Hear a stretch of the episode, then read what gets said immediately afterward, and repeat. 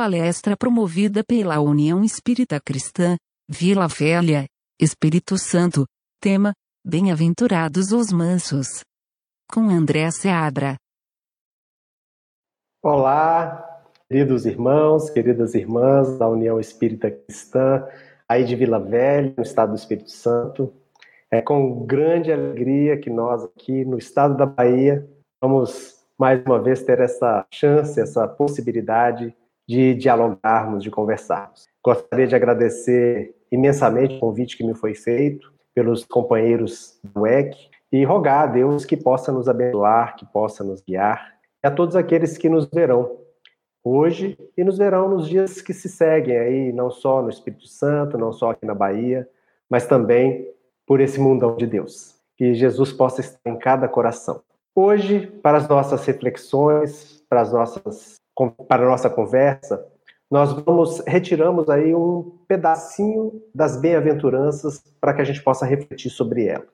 Hoje vamos conversar sobre a terceira bem-aventurança. Ela está no Evangelho de Mateus, capítulo 5, versículo 5 também. Bem-aventurados os mansos, porque eles herdarão a terra, nos disse Jesus. Esse capítulo 5 do Evangelho de Mateus é um capítulo extremamente precioso, já que ele traz uma série de passagens, de comentários, de lições do Cristo para nós que merecem a nossa detida reflexão. Né? Esse capítulo, conforme a gente pode ver no, na tradução do Novo Testamento de Haroldo Dutra Dias, o capítulo 5 ele tem um título, o Sermão do Monte. E ele traz quatro tópicos a serem trabalhados, que Mateus coloca nesse capítulo as bem-aventuranças, missão dos discípulos, a lei, a justiça e o reino, e seis contrastes na interpretação da lei.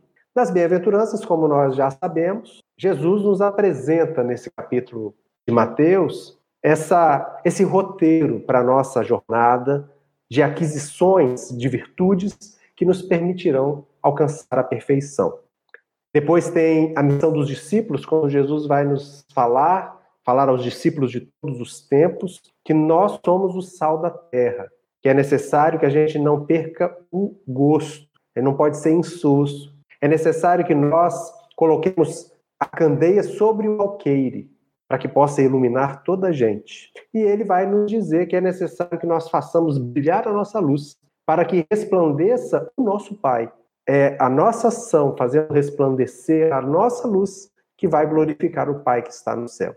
No outro tópico, que fala da, da lei da justiça do reino, ele vem dizer que não veio destruir a lei, que ele veio exatamente fazer cumprir. Esse capítulo é tão, essa parte é tão importante que é o primeiro capítulo do nosso Evangelho segundo o Espiritismo. Eu não vim destruir a lei.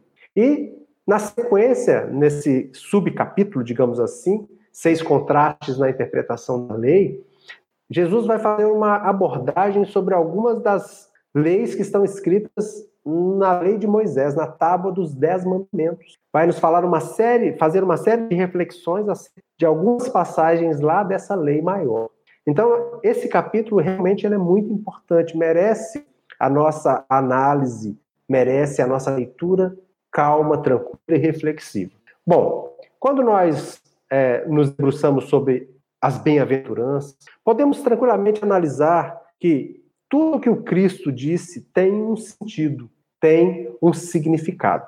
Não foi à toa que ele estava naquele lugar quando proferiu esse sermão precioso, que é o Sermão do Monte. As bem-aventuranças que ele nos traz, levando paz e consolo, esperança aos corações, esse hino de esperança, ele fez sobre o monte. Por isso foi chamado Sermão do Monte. As bem-aventuranças vão refletir, talvez, a gente poderia analisar assim, um, uma escada uma série de degraus que a gente vai galgar para alcançar o cume desse monte, que significaria a perfeição relativa do espírito, onde assim nós comungaríamos com o Pai.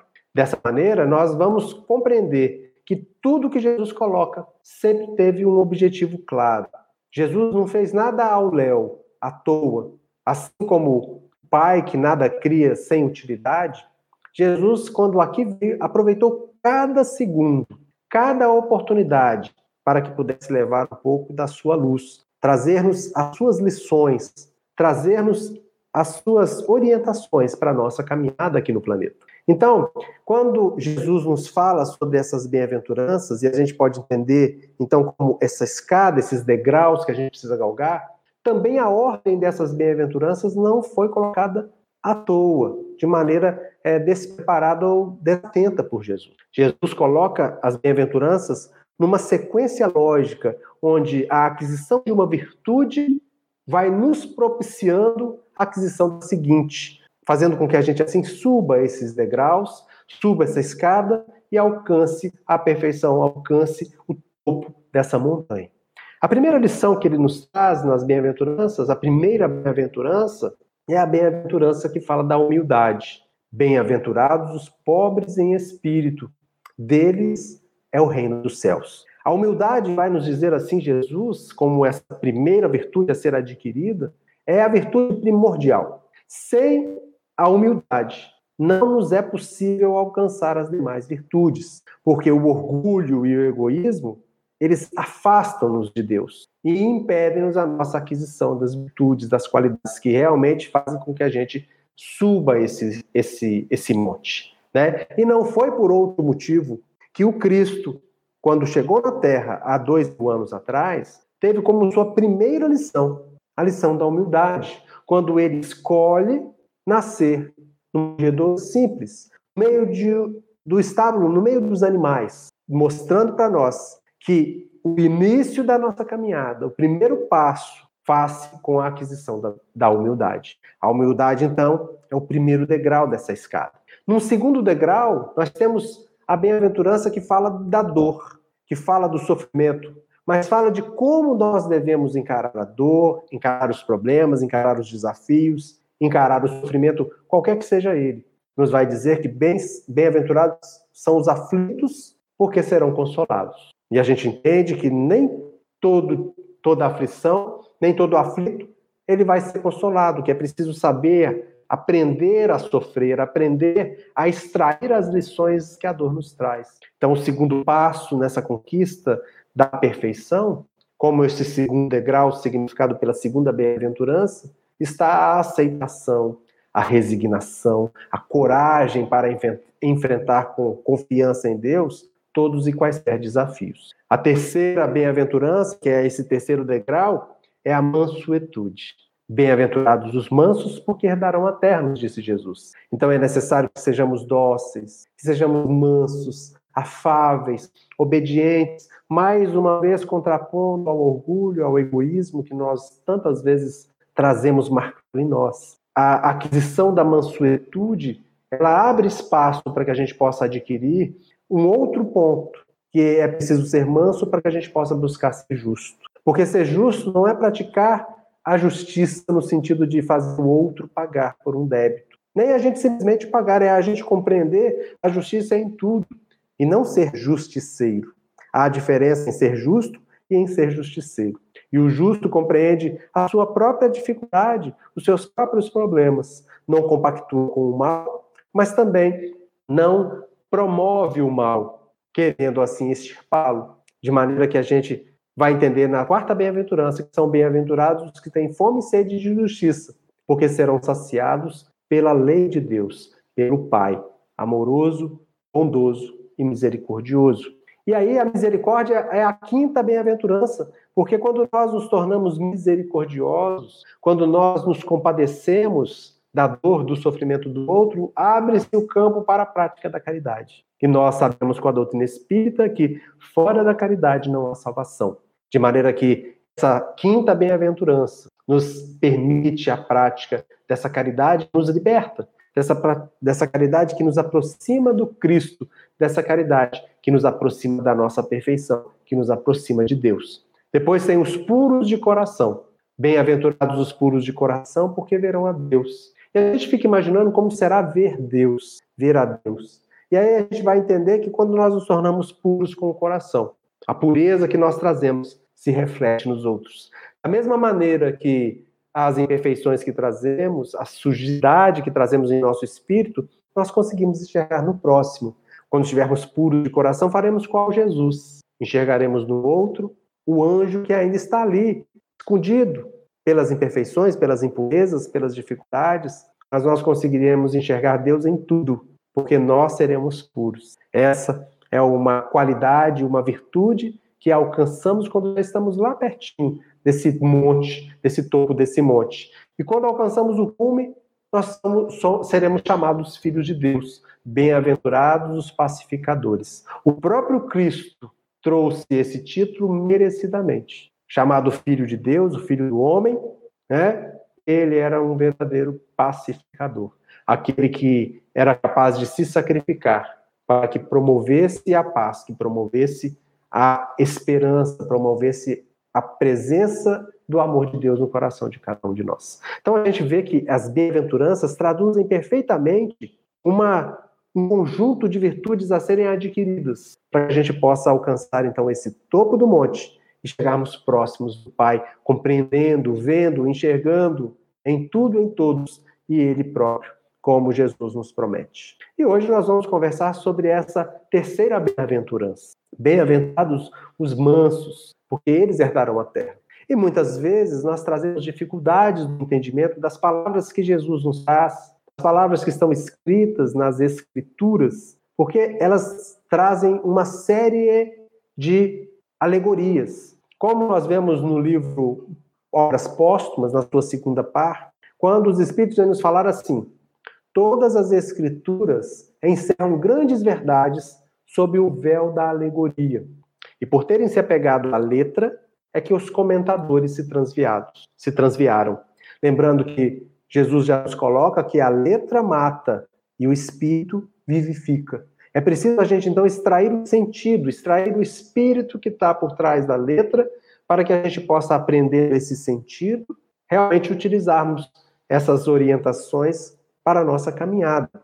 E conseguem os espíritos em obras póstumas. Faltou-lhes a chave para lhes compreenderem o verdadeiro sentido, o verdadeiro sentido das escrituras. Essa chave o Espiritismo vem revelar. Vem revelar porque vem revelar para nós as leis que regem o mundo fora da matéria, as leis que regem o universo espiritual, o universo moral. E assim nós vamos conseguir extrair o verdadeiro sentido das lições que estão íncitas dentro das Escrituras e, em especial, dentro do Evangelho do Cristo. Dessa maneira, utilizando o recurso, os recursos que a doutrina espírita nos oferece, nós vamos tentar aqui, analisando essa bem-aventurança, essa terceira bem-aventurança, o que é ser bem-aventurado, o que vale para todas, mas o que é ser manso. Qual o significado de, da palavra herdar nesse contexto que o Cristo nos traz? E o que pode ser a terra,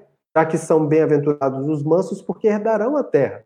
E quando a gente analisa o nosso planeta, vemos o que nós estamos vivendo, em especial nesses dias de pandemia de Covid-19, que terra é essa que a gente vive? Qual é a terra que nós vamos herdar, afinal?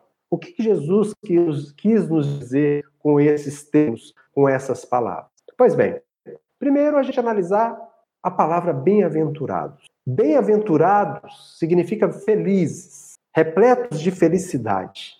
Felicidade e alegria são coisas que muitas vezes nós confundimos, mas são duas palavras com sentidos bem diversos. Alegria é uma emoção que a gente experimenta. A gente vê uma coisa, nos sentimos alegres. Acontece uma coisa boa, a gente vê uma coisa bonita, a gente vê o mar, a gente ouve um pássaro cantar, a gente vê uma gota de chuva, um orvalho, a neve, qualquer coisa, né? Dessa categoria pode nos emocionar, a gente fica alegre com as coisas belas, com as coisas boas, com as coisas bonitas que nos acontecem. Mas a gente também fica triste, a gente tem raiva, a gente experimenta outras emoções que às vezes parecem se desconectar do que a gente chama de felicidade. Então a felicidade não é uma emoção. A felicidade é algo mais perene, é algo que se conquista e que se estabelece. A felicidade é um sentimento. De maneira que eu posso estar triste mas ser feliz. Assim como eu posso estar alegre e não ser feliz. Dependendo, por exemplo, de como eu encaro a minha vida, de como eu vivencio as minhas experiências, a felicidade pode ser estar presente ou não diante das circunstâncias e da forma como eu enxergo tudo. Dessa maneira, a gente pode assim compreender um pouquinho o que está lá no Evangelho segundo o Espiritismo, no seu capítulo 11, amar ao próximo como a si mesmo, quando a gente analisa as lições que são trazidas pelo Espírito Lázaro no item 8, a lei de amor. Quando ele vai nos falar da lei de amor, ele diz assim: em sua origem, o homem só tem instintos. Então ele vai satisfazer esses instintos que o direcionam, direcionam o seu comportamento. Se você está com fome, você vai lá e mata, se for necessário, para saciar a sua fome. Se você está com medo de ser pego por um predador, você se esconde, você adquire uma força extraordinária, faz coisas que não se imaginava e você tenta escapar. E você, assim, vai seguindo o instinto, instinto de procriação, instinto de atender às necessidades do corpo. Então, na, na nossa origem, nós também, homens, só temos instintos. Vamos aprendendo a lidar com essas coisas que nós trazemos dentro de nós. E ele segue, Lázaro, quando mais avançado e corrompido, o homem só tem sensações. Então ele começa a experimentar as emoções. As sensações inicialmente que o corpo lhe traz, repercutindo sobre ele, fazendo com que ele busque ou que ele as afaste. Se traz alegria, se traz prazer ou não, se traz, do, traz dor ou sofrimento. Ele vai buscar ficar livre delas.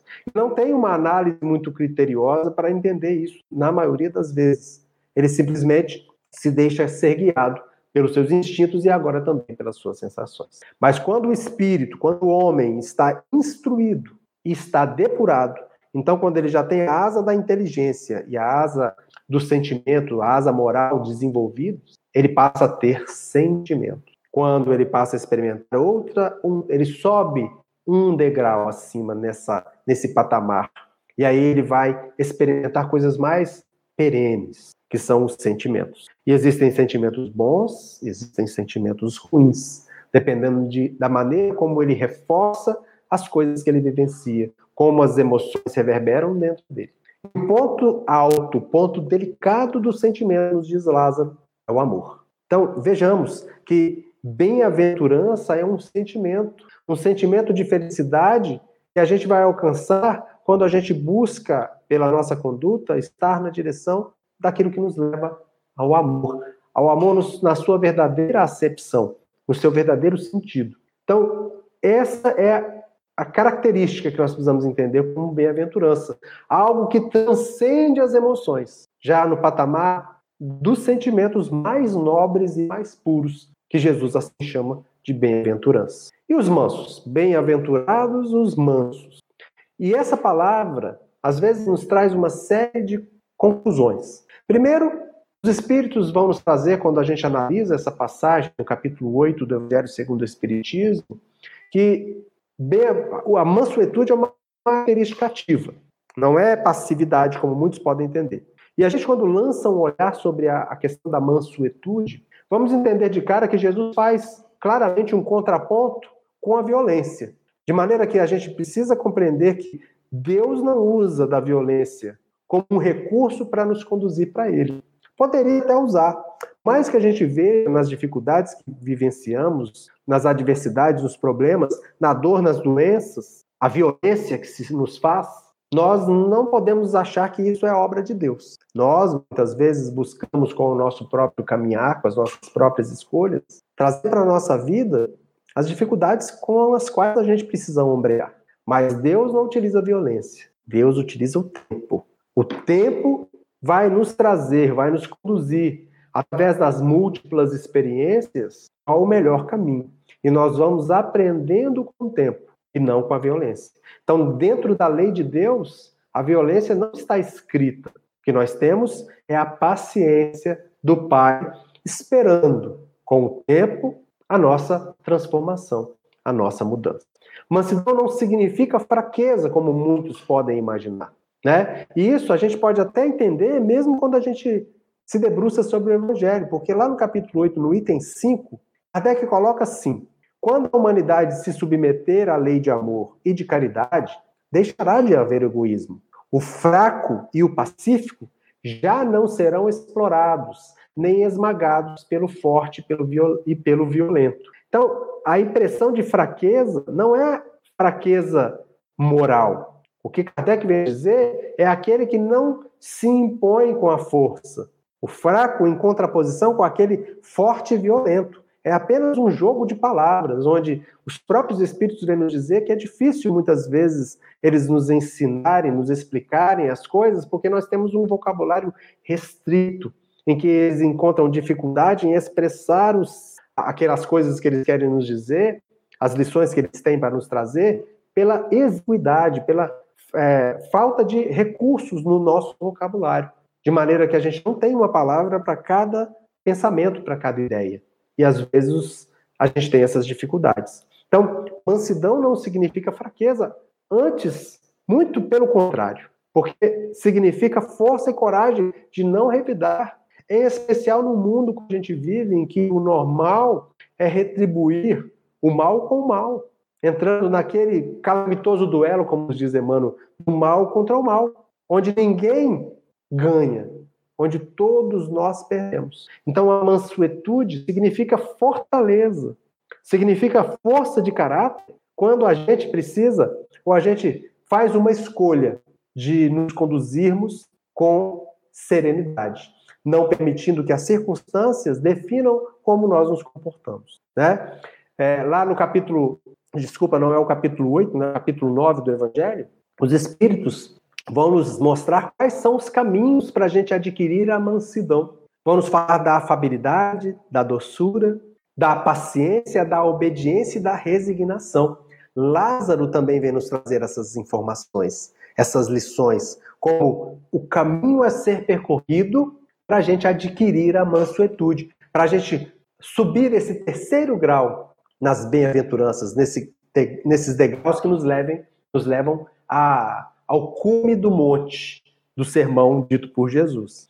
Então ele vai, eles, o Lázaro vai nos falar primeiro da afabilidade, da doçura, nos mostrando como deve ser o nosso comportamento para com o outro. Sermos afáveis, sermos gentis, sermos doces, mesmo quando formos duros. Muitas vezes a verdade precisa ser mergulhada num pote de mel para que ela seja colocada. E a gente precisa aprender a ser afáveis, a sermos gentis, sermos doces uns com os outros. Esse recurso que nos demonstra como devemos agir essa relação com o outro nos possibilita, quando trabalhada, quando exercitada, a aquisição dessa virtude da mansuetude. Depois, eles, Lázaro vai nos falar da paciência. E no caso, a gente pode interpretar a paciência como recurso lidar com o outro, claro, mas em especial como recurso para que a gente possa lidar conosco mesmo. De maneira que nós precisamos ser pacientes com a gente.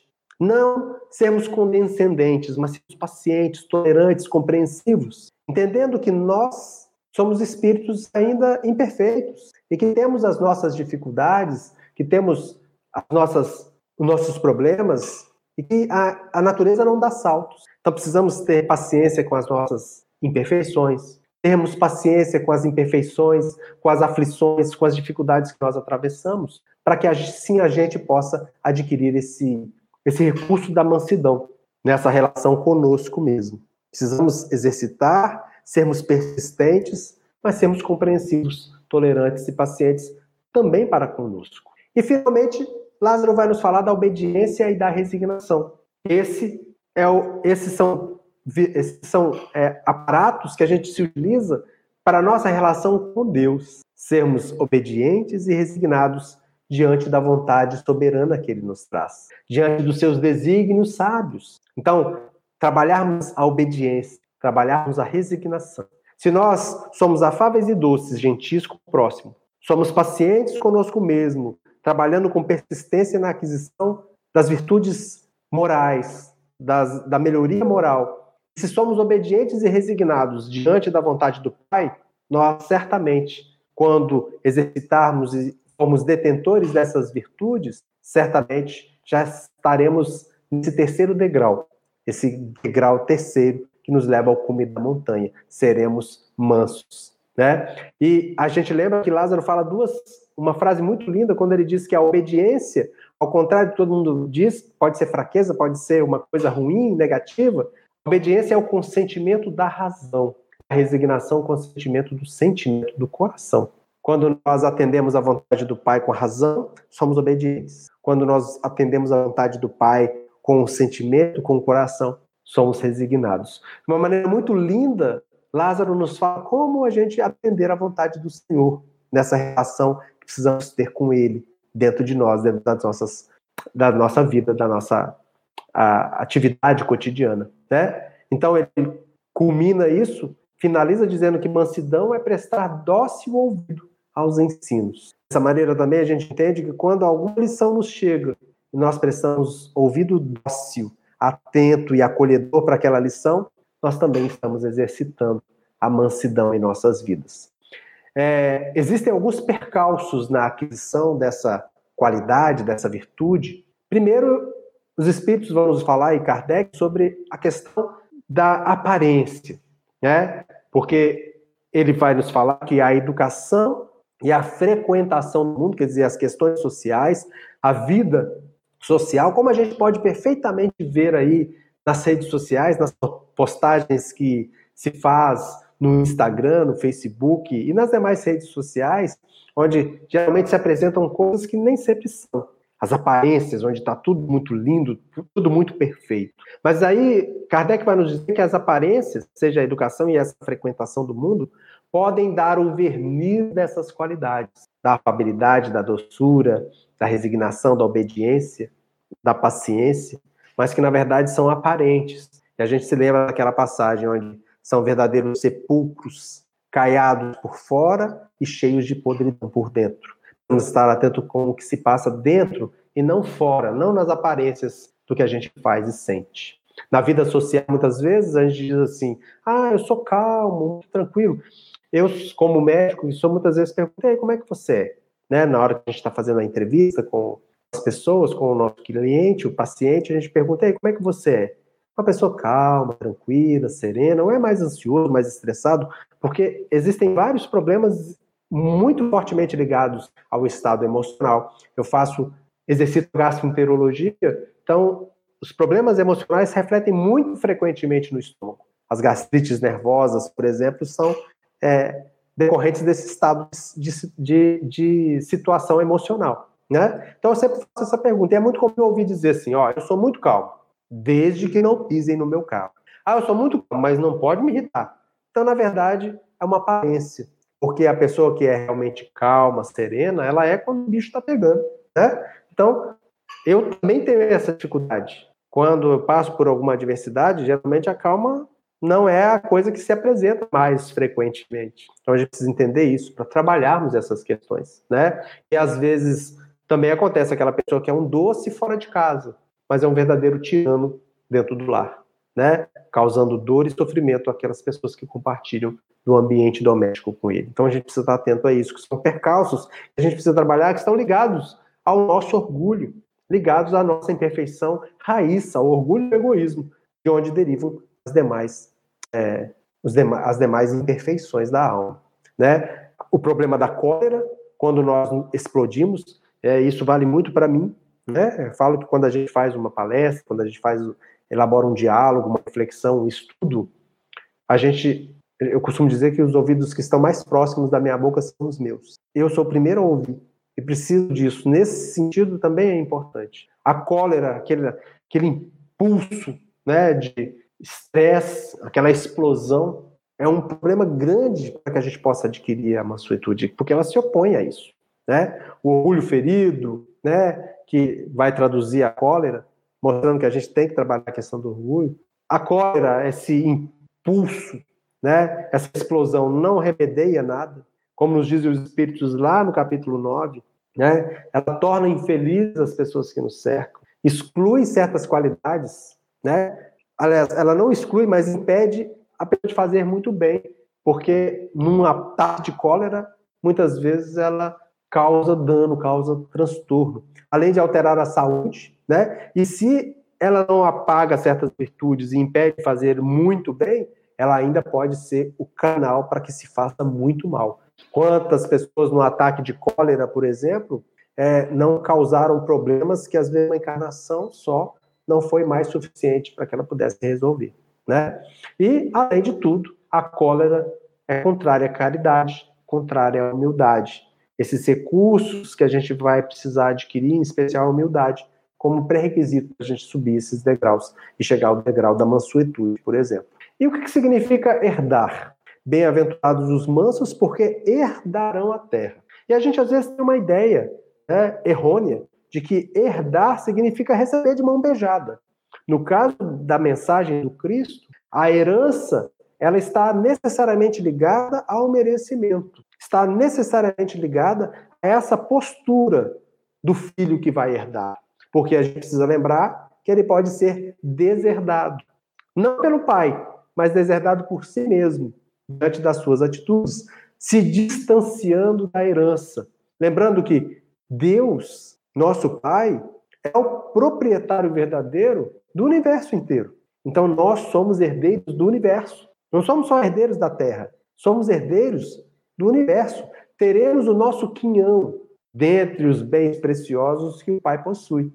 Mas é necessário a gente compreender que herdar significa ser responsável, significa se comprometer. Porque, diferentemente do que acontece na lei humana, a herança paterna do Pai Celestial, ela só é entregue aos seus filhos aqueles que realmente se comportaram com responsabilidade, cuidado e fizeram por merecer receber essas dádivas. Então a gente precisa também compreender essa palavra herança, herdar, como um procedimento responsável, onde precisamos fazer a nossa parte para que a nossa parte, a parte que nos toca, chegue até nós. Como esses recursos volumosos, como esses recursos preciosos que Deus lega a seus herdeiros.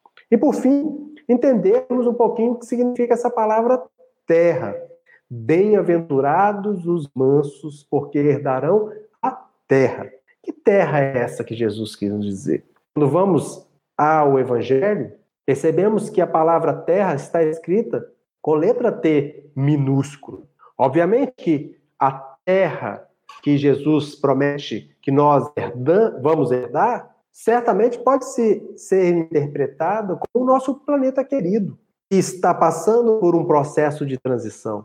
Vai deixar de ser um mundo de expiação e provas, seremos em breve um mundo regenerador, e vamos continuar a nossa senda de progresso, adquirindo outros patamares, alcançando o patamar de um mundo ditoso e também de um mundo celeste, quando aqui seres que habitarem forem espíritos puros, espíritos que já alcançaram esse degrau mais elevado dentre as, a, a hierarquia dos espíritos. Então, pode sim significar essa terra prometida, essa terra que vai acontecer, mas, por outro lado, pode significar uma outra terra, a terra árida de nós mesmos, a terra insípida nesse momento dos nossos corações, que tem sido trabalhado, tem sido modificado pelo arado do Evangelho.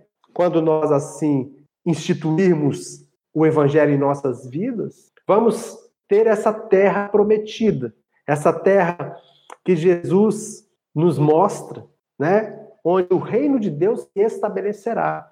Naquela conversa com, que ele teve com Simeão, né, naquela conversa entre aspas, com o bebezinho, quando Simeão questiona né, para ele por que, que ele veio naquela situação, por que, que não veio como um rei, por que, que não veio como uma pessoa de poder, como que ele ia enfrentar um homem, enfrentar a justiça do mundo, e aí ele bate né, no peito de Simeão, mostrando que ele veio para instituir o reino de Deus dentro do coração do homem, nessa terra que significa a terra de nós mesmos. Então, bem-aventurados os mansos, porque nós vamos herdar a terra que somos nós. Quando nós somos mansos, somos mansos no verdadeiro sentido da palavra, nós nos dominamos. Nós herdamos a nós mesmos. Já não é mais o outro, já não são mais as circunstâncias externas que nos detêm, que decidem e definem como a gente se comporta, mas somos nós. Nós herdamos nós mesmos. Herdamos o nosso coração, herdamos os nossos sentimentos